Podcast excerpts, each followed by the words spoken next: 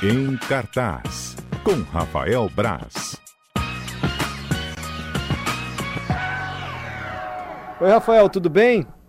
Boa tarde, Mário. Boa tarde, ouvintes. Tudo bem e vocês? Graças a Deus, tudo bem. Eu falei, vamos pro cinema, vamos ver uma série em casa. O Adalberto Cordeiro falou, vamos ficar em casa, que tudo as dicas hoje são para série em casa, da Netflix.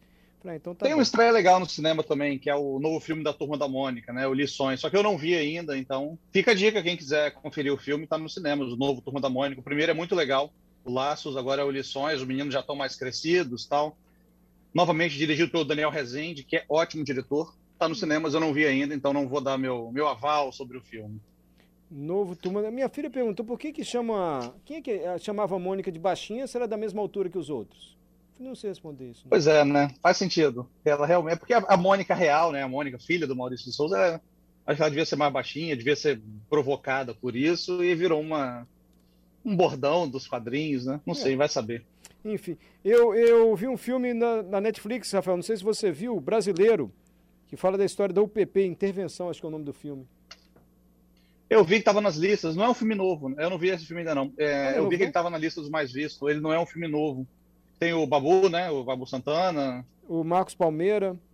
É Marcos Palmeira, é. Não... Conta... Gostou do filme? Eu gostei, eu gosto de filme brasileiro, você sabe, né? E... Sei, sei. E ainda mais assim, quando é mais próximo da realidade, conta como é que ficou a UPP após ela ter sido meio que largada de lado. A vida dos policiais dentro da UPP, entendeu? Então, ah, é bacana. E a atriz Bianca, pode ser? Bianca. Ah, não sei. A atriz. Bianca, é a Bianca Comparato, a atriz da do filme. Ela, ela, é, ela é fisicamente frágil, assim, tem uma vozinha frágil, e contudo ela é uma policial militar. Eu achei que esse contraste ficou bacana assim no filme, sabe? Eu tô me achando o Rafael a Braz. Bianca... Eu não tô me Ah, não, é ótimo, é assim Rafael Braz aqui, como crítico de cinema. É o que eu falo, é o que eu falo, todo mundo é, todo mundo é crítico, gente. Todo mundo é algo Aí algumas pessoas estudam um pouquinho mais, tal, tem umas opiniões mais embasadas, mais crítico, capacidade de dar uma crítica, todo mundo consegue, todo mundo sabe. Ah, a, não, você tem, eu não. A Bianca, é, a, a, Bianca é atriz daquela série 3%, também da Netflix, a boa série, fez muito sucesso mundo afora. É, Primeira série brasileira da Netflix. Isso, e lá ela faz um policial militar. Enfim, você depois que assistiu o filme, vai trazer um comentário muito mais embasado aqui pra gente. Eu gostei, eu assisti até o final. Quando assiste até o final já é uma vantagem, né? É que é legal. É, ele passou muito, muito despercebido nos cinemas, esse filme aqui no Brasil. Aquela época que estava reabrindo o cinema.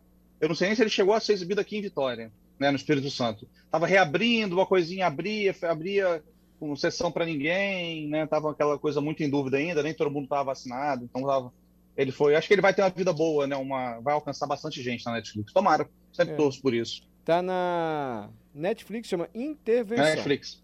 Isso. Exatamente. Rafael, esse Cobra Kai, é primeiro uma dúvida. O ator, o Cobra Kai, é o depois do Karate Kid, né? Sucesso Karate Kid. Exatamente. Adalberto, viu o Karate Kid, Adalberto? Não. O golpe da águia? Não. Pelo amor de Deus. Não, não, é, não, é, da, não é da época dele, né, é. o Mário? É, é, mais da nossa época mesmo. Enfim. Mas é o Daniel San, é aquela turma toda. São os mesmos atores do filme, agora com mais idade? São eles mesmos, não são? Então, é, o Cobra Kai é uma história curiosa, né? E tem algum, algum tempo, eu não vou lembrar exatamente quando, a, o YouTube inventou de produzir umas séries originais é, originais do YouTube, como se fosse uma Netflix mesmo, produzindo conteúdo é, na, na própria plataforma, você tinha que pagar para conferir. E, e não eram muito legais esses conteúdos, mas o Cobra Kai era o primeiro deles. E, e, e, era bom, era muito legal. Teve duas temporadas, o serviço do YouTube não deu muito certo, a Netflix comprou os direitos e começou a produzir a partir da terceira temporada. É, e fez um sucesso danado na Netflix. Porque é exatamente essa história, Mário. É o Daniel Larusso, o Johnny Lawrence, que é o Daniel San, e o Johnny é aquele loirinho que era o vilão do, do primeiro filme. É, e eles, muitos anos depois, 30 anos depois, ainda é, vivendo aquelas coisas do filme, né? O Daniel, o Daniel teve uma, uma carreira, virou um empresário bem sucedido lá no mesmo lugar. O Johnny virou um cara meio fracassado. E é legal, a primeira temporada é muito boa porque ela, ela mostra tudo pelo lado do Johnny, que a gente sempre o filme vendia ele como um grande vilão, e depois não, mostra que o cara era apenas o outro lado da história, né? E, e ao trazer essa coisa, não tinha um bom e mal, né? Não tinha um bonzinho ou malradão na, na série. E era muito bem humorada, brincava muito com a nostalgia, mostrava até um pouco quão ridícula aquela coisa era, todo, era toda aquela coisa de de se dar a importância, a maior importância do mundo, né? De mudança de vidas a um torneio de karatê de adolescentes. E era muito legal. A série fez muito sucesso na Netflix por causa disso. Obviamente, a terceira temporada estreou. Agora chega a quarta, chega amanhã a quarta temporada de Cobra Kai. A Netflix é uma das séries mais aguardadas do ano. A galera realmente gosta muito. E vem cá, e a eu temática é meio série. adolescente assim, ou, ou, dá pra gente com mais de 40 assistir sem achar meio bobo assim? Não. Pra gente é pura nostalgia. É, é, nostalgia. a série se sustenta muito na nostalgia, mas ela tem o núcleo adolescente. Tem os filhos daqueles personagens também envolvidos em karatê, tem outros, tem personagens novos. Eu gosto da série, eu acho bem divertida. Ela, eu acho que ela funciona, ela tem um roteiro muito esperto, ela funciona muito bem nessa coisa de tratar a nostalgia como uma coisa meio ridícula, né? até as mudanças de comportamento daquela época, as coisas que seriam muito ridículas hoje, a série trata isso muito bem, e isso é muito legal no Cobra Kai. Essa nova temporada, ela segue um pouco da, da temporada passada, eu já assisti a crítica dela inteira, tá lá, tá lá em Gazeta, tá, quem quiser conferir, só procurar no meu nome lá na coluna. E eu, essa temporada eu acho que é a piorzinha delas, infelizmente, porque ela tá se repetindo. Ela viu que deu certo e tá repetindo a mesma coisa. Então não vou dar spoiler da temporada passada, que muitas pessoas acho que não viram ainda, mas a série começa exatamente onde termina a temporada passada. Aí você acha, nossa, agora vai, agora é a hora do torneio, agora a gente vai ver o Karate Kid de novo, aquela história toda. Isso não acontece tão uhum. cedo. Então são mais. Hoje são 10 episódios da temporada e demoram oito episódios para chegar até onde a gente queria ver, onde poderia ter chegado em três. Então a série vai dando, vai dando volta. As pessoas, as pessoas se entendem, pessoas se desentendem. Entendi. É, os jovens se encontram e saem na porrada. Aí jovens tomam lição de moral. Aí é, é a, a, grande lição dessa temporada é equilíbrio, né? Essa pessoa tem que. É a tentativa de equilíbrio entre o, as, os ensinamentos do senhor Miyagi, que o Mário lembra muito bem, do senhor Miyagi. Claro. Lembra do senhor Miyagi, né? Claro, todo mundo Morita, lembra. Como é o nome dele? Mojita? Morri, como é? Ele até Pet Mojita. Pet Mojita. É, o senhor Miyagi. Ele faleceu em dois, 2011, eu acho. Tutor é do Daniel San. Quem não lembra dele? Só Adalberto. Pet Morita. Pet, Pet Morita, Morita né? Mojita.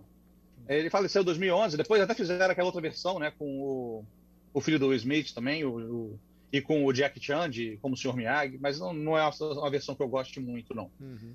Mas, e fica equilibrando os, é, os ensinamentos do Sr. Miyagi de defesa, de karatê, fugir da luta, com os ensinamentos do Cobra Kai, de agredir primeiro, tudo isso. E tem o um novo vilão, tem um vilão do, do Karate Kid 3, que já não é um filme tão legal. Os dois primeiros são muito legais, o 3 e o 4 não são.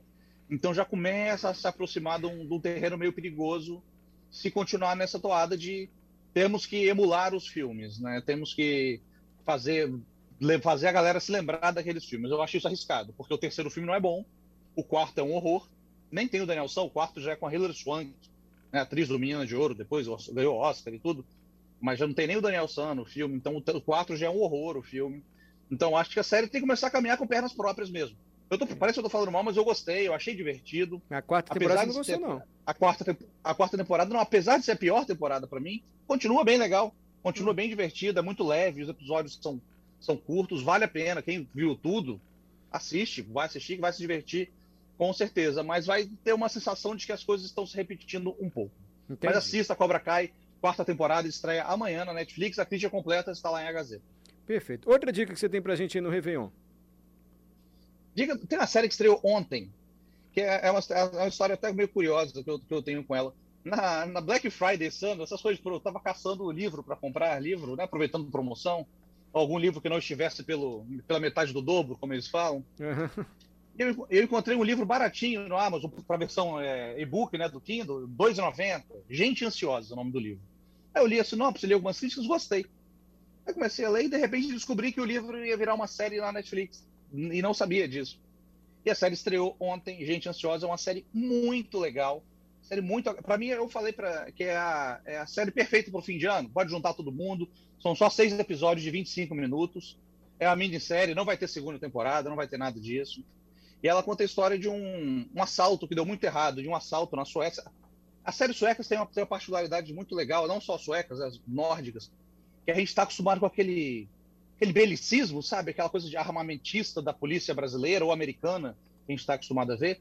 E os suecos, as séries nórdicas, não sabem lidar muito com a violência. Então tem um assalto na cidade e depois uma situação de reféns que os policiais não sabem o que fazer. E tudo vai se desenrolando, a gente vai vendo as coisas pelo ponto de vista dos reféns, pelo ponto de vista do assaltante, vamos tentando descobrir quem é quem ali. A série tem um texto muito esperto, muito ágil muito gostoso, ela foge do, do, das saídas mais previsíveis. Aquela saída no primeiro, primeiro episódio, você fala, ah, já descobri, essa pessoa aí é o assaltante.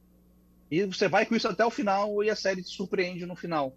É, é, é, muito gostoso de assistir. Gostei muito. Gente Ansiosa, estreou ontem na Netflix, seis episódios de 25 minutinhos, uma maratona ideal para o fim de ano. E dá para assistir e ainda ir para virada em algum canto.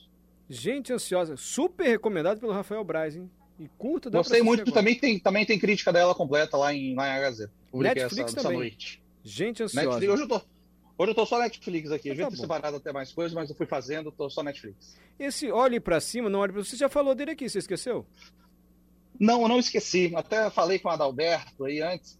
É. Porque quando eu, quando eu fiz, a, eu fiz a, a matéria do filme, eu devo ter falado, ele estreou nos cinemas aqui do estado, eu acho, do Brasil, né, dia 9 ou dia 11 deste mês é, em sessão restrita, né, poucas sessões. É, até participei da coletiva de imprensa do, com os atores, com o diretor do filme, via, via Zoom, né? Igual estamos Leonardo DiCaprio? Agora, mas, Leonardo DiCaprio, Meryl Streep, Jennifer Lawrence. Você entrevistou? todo. Eu estava presente na entrevista, né? Eu Você fez uma pergunta para Leonardo DiCaprio para Meryl Streep? Pois é, nessa situação, acho que talvez pelo tamanho do, dos atores, né, dos astros, a gente não hum. teve que mandar as perguntas antes e tinha um intermediário para fazer. A minha pergunta foi lida, então. Ah, então tá. Qual foi a sua pergunta? A pergunta não, foi a questão de. É até a questão que tem a ver com o que eu ia falar em sequência, porque o filme virou um fenômeno de sexta-feira para cá, que foi quando estreou. Virou um fenômeno. O meu texto, que tinha pouquíssimo, que tinha. Você assistiu então? Se, o se até o Mário Bonella assistia, é porque o filme começou a ser muito falado. É, porque até eu assisti Gostou? muito tempo que ele está sendo comentado, porque a gente ficou afastado com um sintoma de gripe, aí assisti. Não olhe para cima. Você recomendou também. Eu gostei do filme, na época eu até falei que eu achava que ele tinha perdido um pouco da relevância por causa do, né, devido ao, a, ao que está acontecendo hoje, né? A gente, a gente viveu o que o filme tá, o que o filme mostra, essa coisa do negacionismo, de, de, espetacularização, de tentar capitalizar um, um, fim do mundo, né? A gente vive, a gente tem vivido um pouco isso. Mas eu acredito que eu estava errado, porque as pessoas levaram esse filme como um fenômeno, como um acontecimento. Então, eu acho que é legal falar sobre ele de novo. Mas não é justamente por isso? Eu acho que é justamente por isso, Rafael, porque ele se assemelha muito à realidade, assim, do negacionismo, as pessoas não observarem o óbvio, os fatos, ignorarem os fatos, terem versões diferentes para algo que é incontestável, assim. Não é porque o filme trata disso, né? Ó, o cientista descobre, um cometa vai bater na Terra e vai morrer. E a pessoa, ah, cometa. Não, até que o dado, ih, cometa nada, você é de direita ou de esquerda, está politizando cometa. É mais ou menos isso que, do que trata o filme, não é?